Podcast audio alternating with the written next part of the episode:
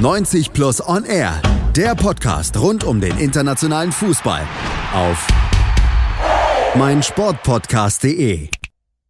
90 Plus on Air Match Day auf mein Sportpodcast.de. Malte Asmus wünscht einen wunderschönen guten Tag. Wir blicken wieder voraus auf das europäische Fußballwochenende und haben uns in dieser Woche als Schwerpunktthema den FC Chelsea ausgesucht. Den nehmen wir, nehmen wir etwas genauer unter die Lupe und natürlich, wie ihr es gewohnt seid, im zweiten Teil unserer Sendung gibt es dann auch noch drei gewagte Prognosen an das Fußballwochenende. Könnt ihr vielleicht, falls ihr wettaffin seid, in eure Tipps mit einbeziehen. Die Tipps der Kollegen von 90 Plus und von denen sind auch wieder zwei natürlich mit dabei in der Sendung. Heute Julius Eid und Steffen Gronwald. Hallo ihr beiden. Hallo. Moin, moin. Dann gucken wir mal auf den FC Chelsea in unserem Schwerpunktthema. Chelsea war insgesamt wettbewerbsübergreifend 19 Spiele ungeschlagen. Dreieinhalb Monate lang, 110 Tage währte diese Erfolgsserie unter dem neuen Trainer Maurizio Sarri. So lange blieben die Blues tatsächlich ohne Niederlage und dann kam am letzten Wochenende das Spiel gegen Tottenham. Da verloren sie 1 zu 3 und so ein bisschen ist die himmelblaue Welt der Blues da ins Wanken geraten. Seitdem gibt es nämlich ja, Diskussionen um die Blues. Wie gut sind sie wirklich? Was läuft da schief?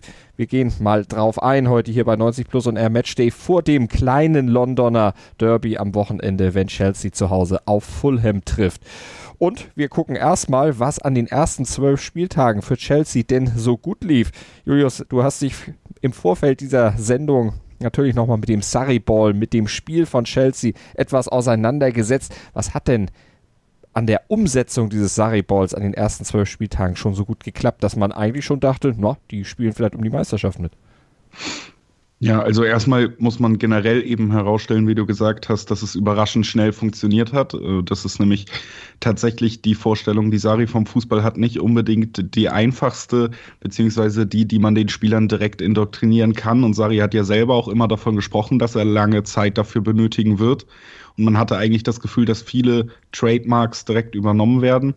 Und äh, auf deine Nachfrage dann einzugehen, diese Trademarks sind dann eben, dass man ein sehr cleveres Ballbesitzspiel hat. Also man setzt schon drauf, dass man den Ball oft hat, aber eben nicht nur Ballbesitz Willens, was ja auch manchen Trainern dann vorgeworfen wird. Bei Sari ist es eben eine ganz bewusste ähm, Ballrotation um äh, Jorginho, den er mitgebracht hat aus Neapel, der das System eben schon verinnerlicht hat, der dann eigentlich nur dafür gedacht ist, Räume für schnelle vertikale Pässe in die Offensive zu öffnen.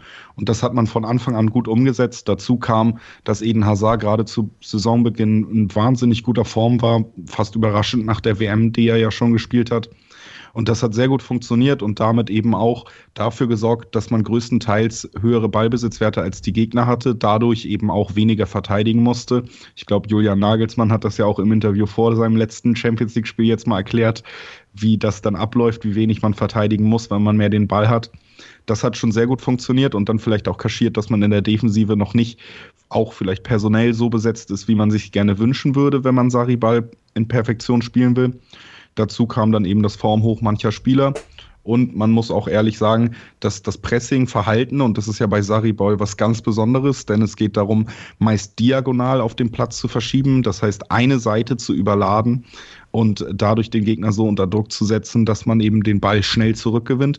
Das hat wirklich taktisch gesehen schon sehr schnell und gut funktioniert und mich auch teilweise überrascht, wie Spieler, denen ich das nicht so zugetraut haben. Das Pressing beginnt da eben in der allerersten Reihe, dass da Leute wie William zum Beispiel, den ich da nennen muss, der mich da positiv überrascht hat, das von Anfang an so gut beherzigt haben, dass man eben auch mit vielen schnellen Ballgewinnen in der gegnerischen Hälfte noch viel Gefahr eigentlich von sich fernhalten konnte.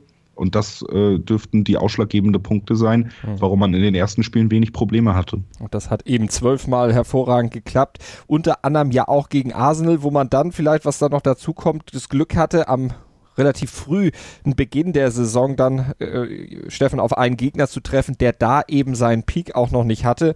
Und äh, das spielte wahrscheinlich auch ein bisschen mit rein. Genau, auf jeden Fall. Ähm, der, zu Saisonbeginn spielt es äh, definitiv eine Rolle, dass äh, das System dadurch gefestigt worden konnte, dass die Gegner einfach noch nicht äh, in Optimalverfassung waren. Dazu gehörte dann auch Arsenal.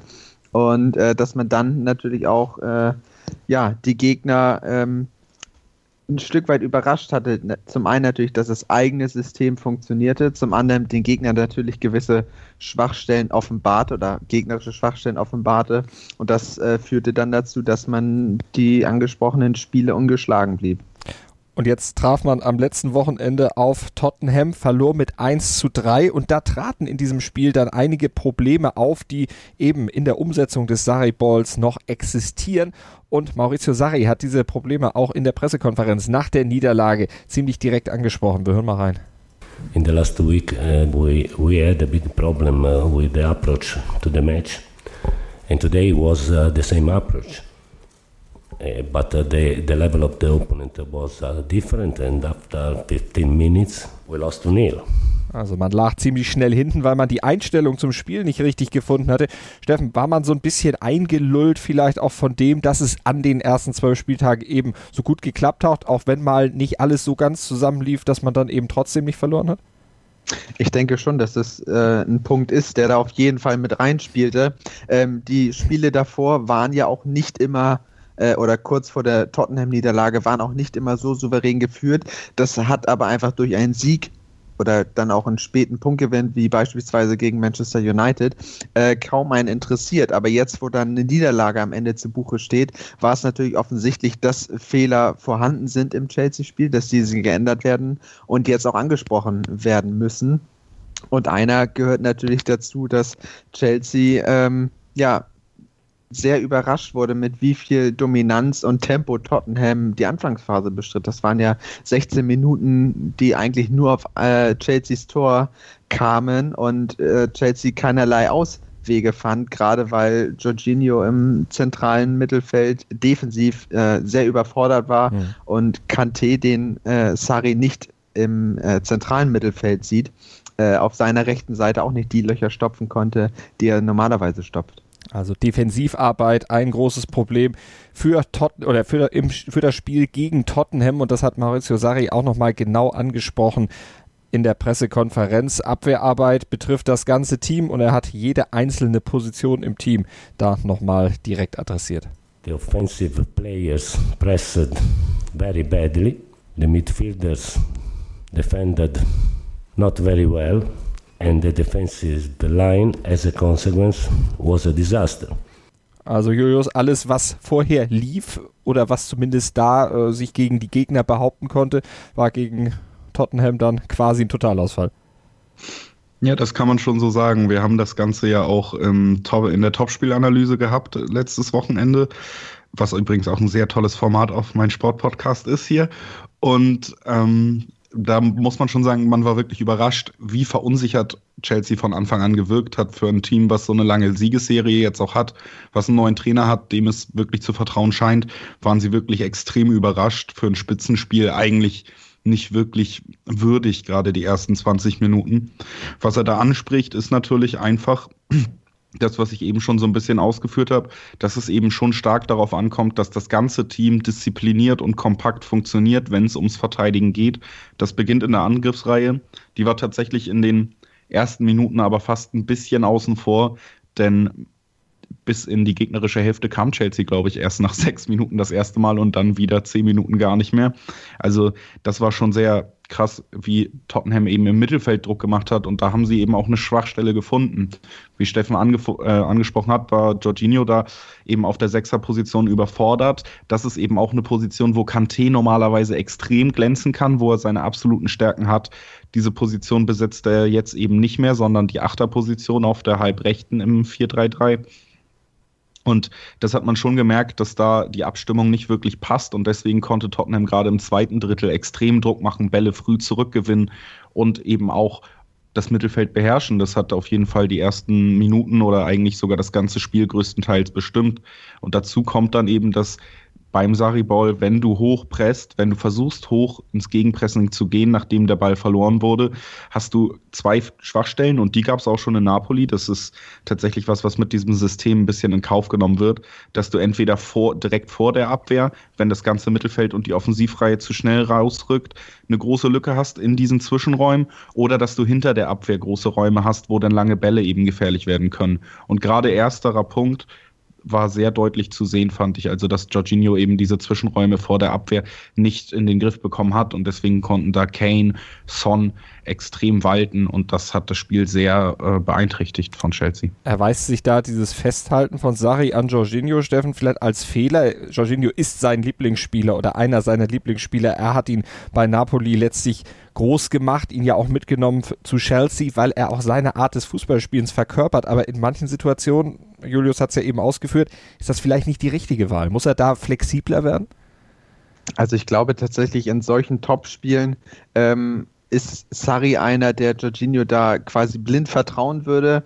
Äh, nichtsdestotrotz muss er sich selbst auch eingestehen, dass ähm, er vielleicht nach einer Viertelstunde zu spät gehandelt hat. Er hätte Jorginho ja einfach umstellen müssen und äh, das System ein bisschen variieren.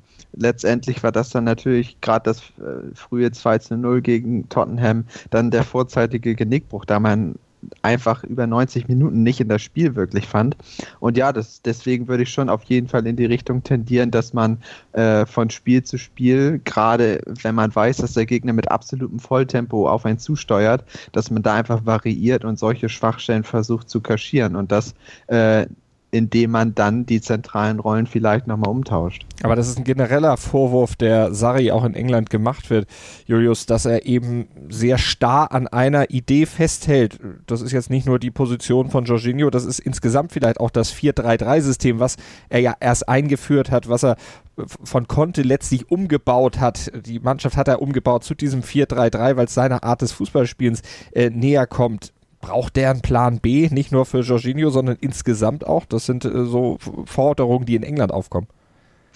Ich finde das immer ein bisschen schwer, das so ganz schwarz-weiß zu sehen, weil Sari definitiv einer dieser Fußballtrainer ist, die man als Dogmatiker bezeichnen könnte. Da fällt mir immer direkt ein anderes Beispiel an, was leider deutlich weniger Erfolg hatte, aber ähnlich war es ja zum Beispiel auch bei Peter Bosch, der mit Ajax noch Erfolge gefeiert hat, mit Dortmund dann nach ein paar Spielen eher weniger, dass es einfach Trainer gibt, die ganz klar eine Philosophie auf dem Feld vertreten und von der nicht abgewichen wird. Das heißt, eine von Saris Maximen in seinem Spiel ist, dass sein System gespielt wird, unabhängig ob heim oder auswärts, unabhängig vom Gegner, unabhängig von allen äußeren Einflüssen, denkt er, das ist die beste Art, Fußball zu spielen und das wird dann auch durchgezogen. Das heißt, und mit diesem Dogma hat er ja auch durchaus Erfolge gehabt mhm. mit Napoli. Ja. Andererseits kann man dann immer ankreiden, dass es da auch nicht zum äh, Ligatitel zum Beispiel gereicht hat, vielleicht auch aufgrund dieser Starrheit. Eine gewisse Flexibilität bei modernen Trainern ist äh, tatsächlich mittlerweile fast Voraussetzung, um langfristig Erfolg zu haben. Und das ist definitiv ein Kritikpunkt, den man bei Sari machen kann, denn das ist er nicht sonderlich. Das muss man sagen. Bei Jorginho ist halt das Problem, solange sein Sarri-Ball, und das ist ja alles, worauf er hintrainiert, spielen will, dass dieser Spieler auf der Sechser-Position der absolute Schlüssel dazu ist. Mhm. Das heißt, wie Steffen schon gesagt hat, man hat halt mit Kanté jemanden, da müsste man flexibler werden im Spiel, vielleicht Druckphasen auch einfach mal dadurch auffangen, dass man dann vielleicht sogar auf eine Doppel-Sechs zurückzieht und Kanté eben tiefer und zentraler stellt. Aber generell auf Jorginho auf der Sechs zu verzichten, geht bei dem Kader von Chelsea im Moment nicht wenn er seinen Fußball spielen will. Das darf man auch nicht vergessen. Und da muss man sich halt fragen, soll er sich treu bleiben oder soll er jetzt vom Dogmatiker zum Pragmatiker werden? Das sind halt die Fragen, die man sich dann stellen muss. Und eine Frage, die sich natürlich bei der Mittelfeldbesetzung bei Chelsea, Steffen, auch stellt, ist, was ist eigentlich mit Chess Fabregas? Ja, der steht so ein bisschen auf dem Abstellgleis, kommt äh, letztendlich nur so wirklich in der Europa League zur Geltung, konnte da ja auch äh, wieder äh, mit einer Torbeteiligung zum Erfolg beisteuern.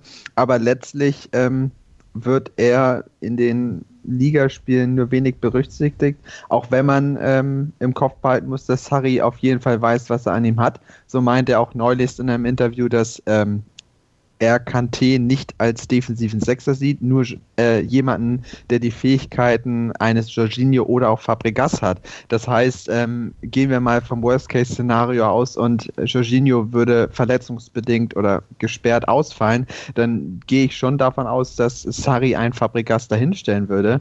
Allerdings hat er mit Jorginho nun mal den äh, ja, schwersten äh, Konkurrenten um die Position vor sich.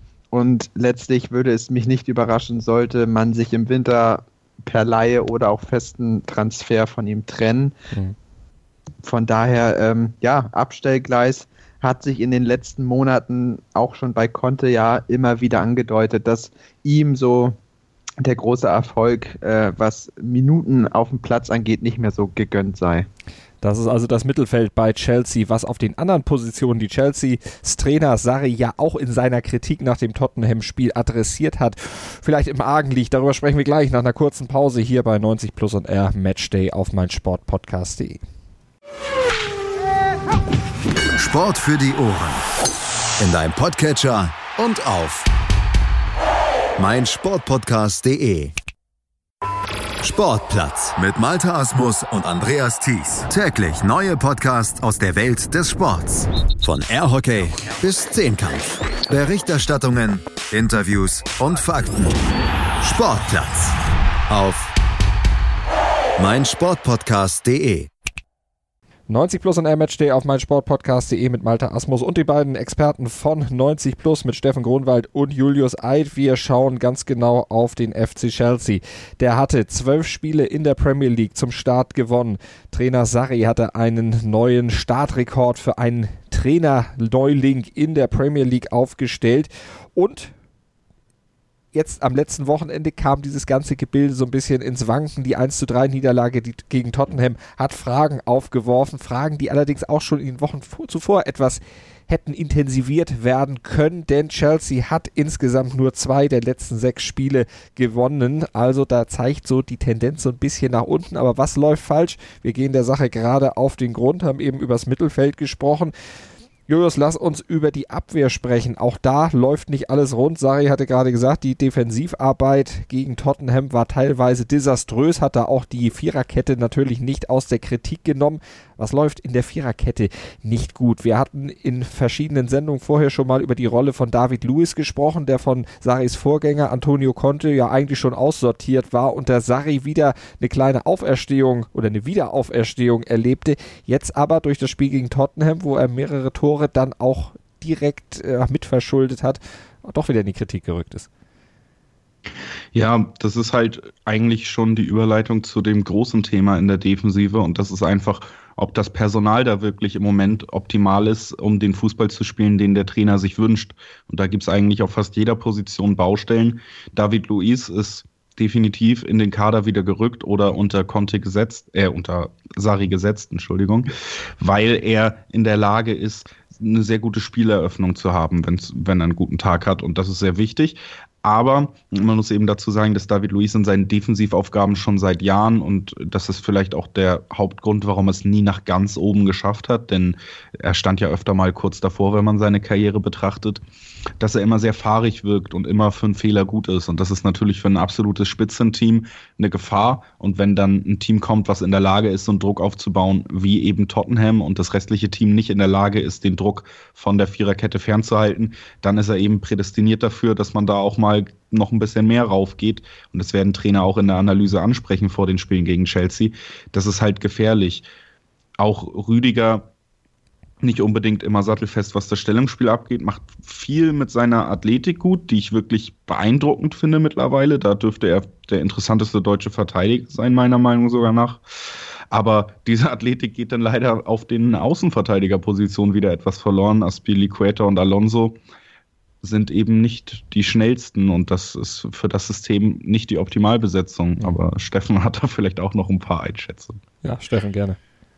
Ja, also ich denke mal, gerade bei Alonso, der ja hoch gelobt war unter Conte, dem kam einfach die äh, ja, Dreier- bzw. Fünferkette, Fünferkette zugute, da er in der Offensive, na klar, seine Qualitäten hat. Er ist immer dafür gut, vom gegnerischen Tor im gegnerischen 16er aufzutauchen und auch mal ein Tor zu erzielen. Die Standards waren stark geschossen und äh, die Flanken die dann äh, auf die Mittelstürmerposition kommen sollten, die waren auch ziemlich auf dem Punkt, aber defensiv hatte er auch da immer wieder Probleme, Aussetzer, allerdings die Unterstützung von dem dritten Innenverteidiger, die jetzt fehlt. Er ist defensiv noch mehr gefordert, muss noch mehr Wege sowohl nach vorne als auch hinten machen. Und ähm, das wirkt sich äh, konsequent auf das Spiel aus, dass er dann auch immer wieder Unsicherheiten, Unsauberheiten und Fehler im Spiel hat, die zu gegnerischen ja, Chancen einladen. Und man hat das natürlich auch gegen Tottenham gesehen, wenn dann ein Gegenspieler mit absolutem Tempo auf ihn zusteuert, dann ist Alonso einfach im Nachteil. Selbiges gilt natürlich auch, wie Julius das gesagt hat, für Azpilicueta, der auch in der Innenverteidigerposition äh, ja, nahezu makellos gespielt hat. Das kam ihm absolut entgegen. Jetzt aber wieder auf der Rechtsverteidigerposition auch immer wieder mit ja, zu schnellen Gegenspielern äh, es zu tun hat. Mhm. Und da wird man dann auch mal von Heung-Min Son überlaufen und der knallt das Ding nun mal dann ins Netz was Sari ja auch angesprochen hat, die Abwehrarbeit in seinem System, und das hattest du, Julius, ja vorhin auch schon ausgeführt, ist ja im Grunde auch ein Zusammenspiel aus allen Positionen. Also um diese Anfälligkeit in der Viererkette letztlich aushebeln zu können, ist ein komplett eingespieltes Team letztlich notwendig und vor allen Dingen sehr, sehr hohes, frühes und auch konsequentes Pressing. Da darfst du dir keine Lücken erlauben. Genau, das ist halt tatsächlich der absolute, die absolute Ausgangslage von Saris Idee des Verteidigens, ähnlich wie auch Jürgen Klopp das ja schon länger propagiert hat, dass eben das Verteidigen in der allerersten Reihe des äh, Feldes beginnt. Ähnlich ist das auch bei Sari, um da mal einen Vergleich zu einem anderen Trainerkollegen zu ziehen. Und da ist es natürlich extrem wichtig, dass das Team gut eingespielt ist, um dann eben, wie wir es angesprochen haben, eventuell auch personelle Probleme, die man einfach noch hat, weil der Trainer neu da ist, weil man das Team noch nicht so ausrichten konnte auf allen Positionen, wie es vielleicht äh, perfekt wäre. Zum Beispiel kann man ja auch einfach sagen, dass bei Neapel ein Kulibali einer der perfekten Spielertypen für die Idee Saris war. Ja. Die hat man jetzt noch nicht so wirklich hier. Das heißt, man kann natürlich darauf setzen, dass das Pressing in den anderen Reihen vor der Viererkette so gut funktioniert, dass man den Druck von ihnen ein bisschen fernhält, dass ein Luis eben nicht in die Situation kommt, wo er Fehler machen kann, wo Fehler provoziert werden. Das kann man natürlich gut von den ähm, Verteidigern fernhalten, wenn man gut im Pressing funktioniert in den vorderen Dritteln. Und dazu kommt eben auch, und das ist einer der Gründe, warum man auch bis jetzt wenig Probleme mit der Defensive in den ungeschlagenen Spielen eigentlich hatte, dass man eben auch aufs Ballbesitzspiel setzt. Und das habe ich ja eben auch schon angesprochen. Wenn man mehr Ballbesitz hat, muss man auch weniger verteidigen. Steffen, zum Einspielen der Mannschaft kommt vielleicht noch hinzu, muss im äh, Winter was passieren? Muss da personell dann vielleicht noch nachgelegt werden? Zum Beispiel hinten in der Viererkette? Ähm, ich denke mal, darauf wird es zwangsläufig hinauslaufen, äh, sofern man sich in der Tabelle weiter oben festsetzen will. Man steht jetzt auf dem vierten Platz, der aber auch ja so ein bisschen vage ist. Mhm. Und deswegen denke ich schon, dass die äh, ja, Ambitionen vom FC Chelsea auf jeden Fall in die Richtung gehen, dass man ähm, ja nach adäquaten Verstärkungen sucht. Das kann natürlich die äh, Innenverteidigerposition sein, kann aber auch äh, auf die Rechtsverteidigerposition gehen, dass man dann vielleicht ein Aspilicueta wieder ins Zentrum ziehen könnte. Das wird Sari äh, in den nächsten Wochen auf jeden Fall beobachten und auch entscheiden, da er nach dieser harschen Kritik, die du ja vorhin eingespielt hast, auf jeden Fall sich das nicht noch einmal in der Art und Weise angucken möchte. Und vor allen Dingen möchte er natürlich sich das nicht angucken gegen weitere Top-Teams. Denn was ja auch auffällt, Julius, in der Statistik bisher in dieser Liga, man hat Arsenal geschlagen, da sagten wir ja schon, zu Beginn der Saison eigentlich kein Gradmesser, weil da die Arbeit von Unai Emery bei Arsenal noch nicht richtig eingeschlagen hat. Gegen Liverpool und United beispielsweise hat man nur Remis gespielt. Und äh, der dicke Brocken City kommt ja erst noch. Ja, also gegen City dürfte es definitiv schwer werden, weil City eben auch in der Lage ist. Und es wird definitiv so sein, dass es vielleicht das einzige Spiel der Saison sein wird, wo Chelsea sogar weniger Ballbesitz als die Gegner hat, als die Gegner haben. Und äh, das dürfte ein großes Problem werden in der jetzigen Zusammenstellung. Wenn man so spielt wie gegen Tottenham, dann wird's, äh, wie hat Sari gesagt, Desaster. Ah. Also das könnte auf jeden Fall gefährlich werden. Lobend muss man, glaube ich, die Liverpool-Spiele auf jeden Fall rausstellen, denn das ist dieses Jahr vielleicht der zweite große Titelcontender. Und da hat man ja im Pokal geschlagen und in der Liga eigentlich auch am Rand einer Niederlage gehabt. Äh, gehabt. Da hat das ganz gut funktioniert. Es gibt ja auch einfach diese Konstellation, dass gewisse Systeme gegeneinander gut funktionieren. Das ist ja immer der Standard Klopp gegen Guardiola-Vergleich. Da hat man gesehen, dass Saris Idee dieselben Grundsätze hat wie Klopp, allerdings auf dem Platz manchmal cleverer und besser funktionieren kann, gerade durch das diagonale Verschieben nochmal eine, oder beziehungsweise das asymmetrische Verschieben nochmal eine andere Komponente reinbringt, die Liverpool schon überfordert hat.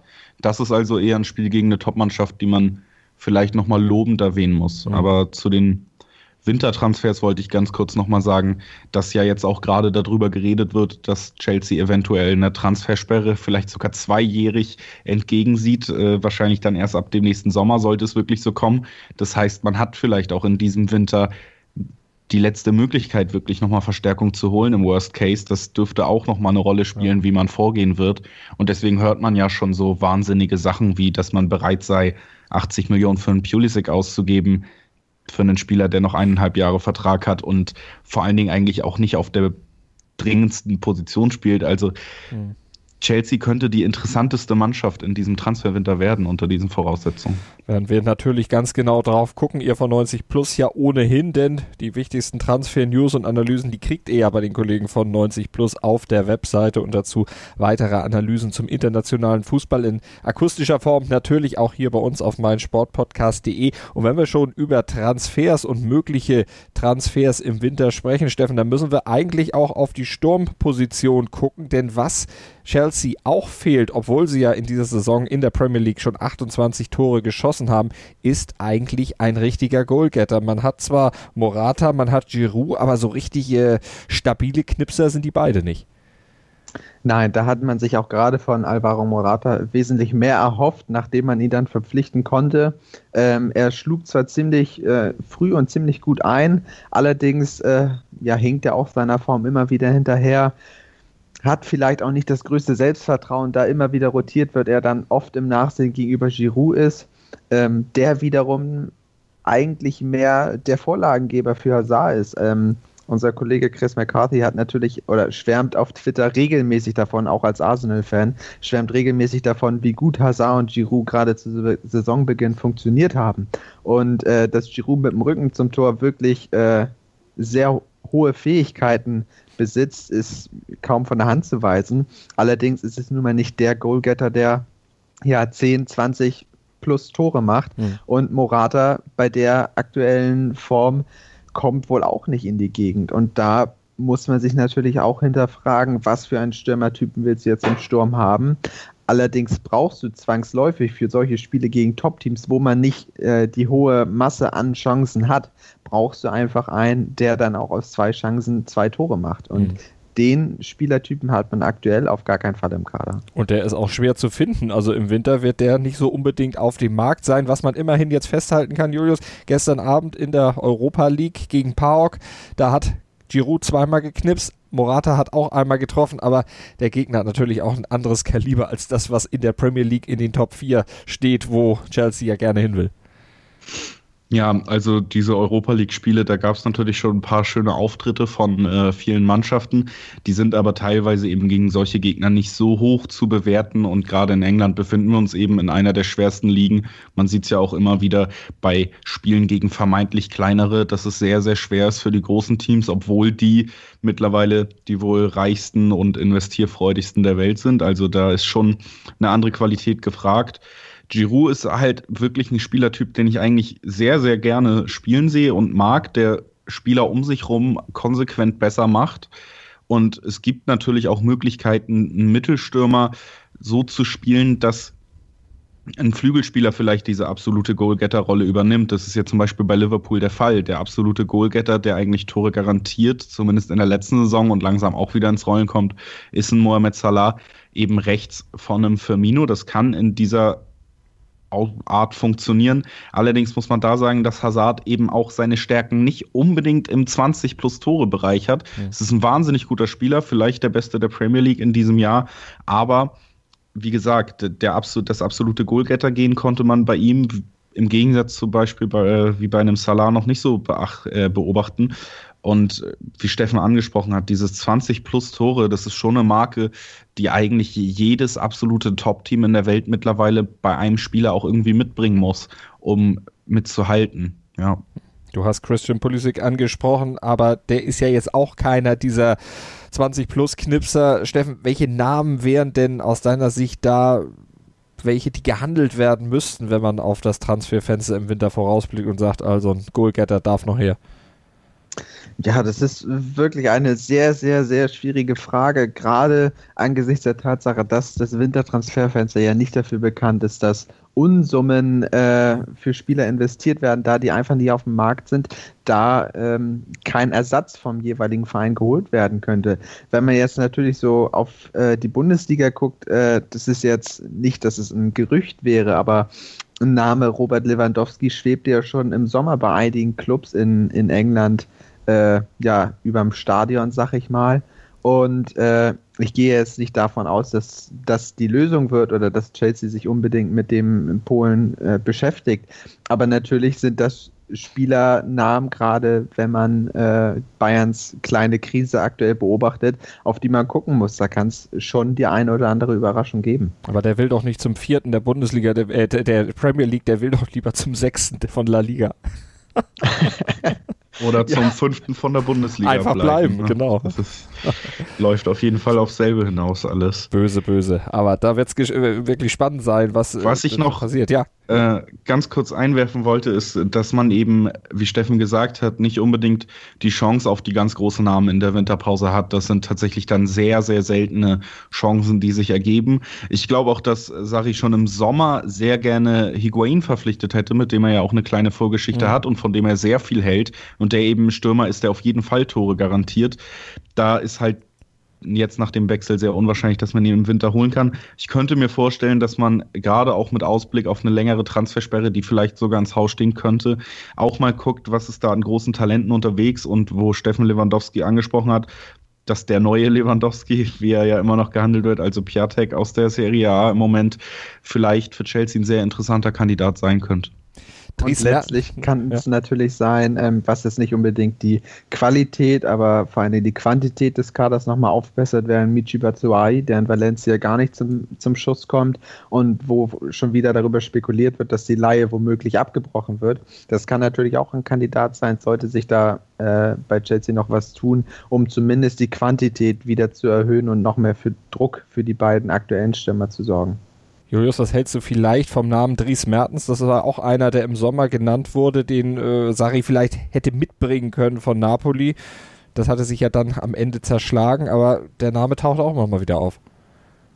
Mertens ist, glaube ich, ein Spieler, der sehr gut mit Sari konnte, der auch sehr gut in seinem System funktioniert und gerade deswegen natürlich prinzipiell schon mal interessant für Chelsea.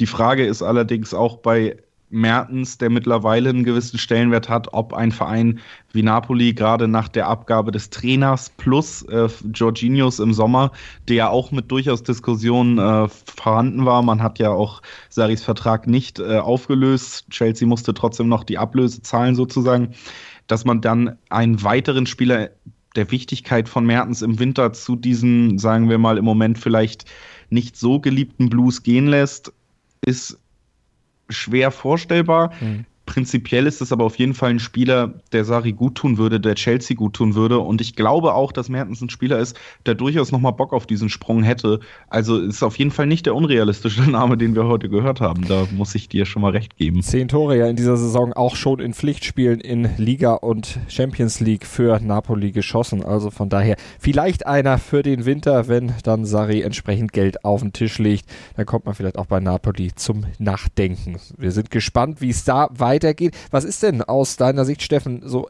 nach aktuellem Verlauf, wenn jetzt Sari tatsächlich diese Einstellung, diese Feinjustierung da hinkriegt, drin für Chelsea in dieser Saison? Champions League-Platz äh, realistisch? Also ich glaube, das sollte zumindest das äh, realistische Ziel sein, was sich die Verantwortlichen um Sari äh, stecken sollten. Aktuell hatte ich ja auch schon angesprochen, liegen sie auf dem vierten Tabellenplatz, haben allerdings nur einen Punkt Vorsprung vor Konkurrent Arsenal. Ähm, danach gibt es dann fünf Punkte Polster zu Everton. Äh, und deswegen sollte Chelsea auf jeden Fall die Champions League Plätze ins Visier nehmen, weiter ins Visier nehmen. Und da die Spitze, ja, ich sag mal nach Manchester City, die zwar nur zwei Punkte Vorsprung vor, vor Liverpool haben, aber dennoch wohl mit das konstanteste Team sind, ähm, sollte zwischen Platz 2 und 5 sehr viel offen sein und ich traue Chelsea, sollten sie sich äh, ja angemessen von diesem Tottenham-Schock erholen, traue ich auf jeden Fall äh, einen Platz auf den ersten vier Plätzen zu. Julius, stimmst du damit überein? Ja, würde ich größtenteils unterschreiben. Manchester City ist halt einfach im Moment alleinstehend, egal ähm, also gerade für mich, gerade nach den Enthüllungen der letzten Wochen, hat das, finde ich, schon auch einen Beigeschmack, wenn man weiß, wie denn vielleicht dieses Team insgesamt zusammengekommen ist, jetzt unter allen Vorzeichen. Aber City ist fast lächerlich stark und selbst Liverpool, die noch Schritt halten, werden das nicht über die ganze Zeit tun, aber haben gute Aussichten, vielleicht der punktbeste Zweite zu werden, den es je gab. ähm, kann man sich nichts von kaufen, aber deswegen die ersten beiden Plätze dürften dieses Jahr besetzt sein.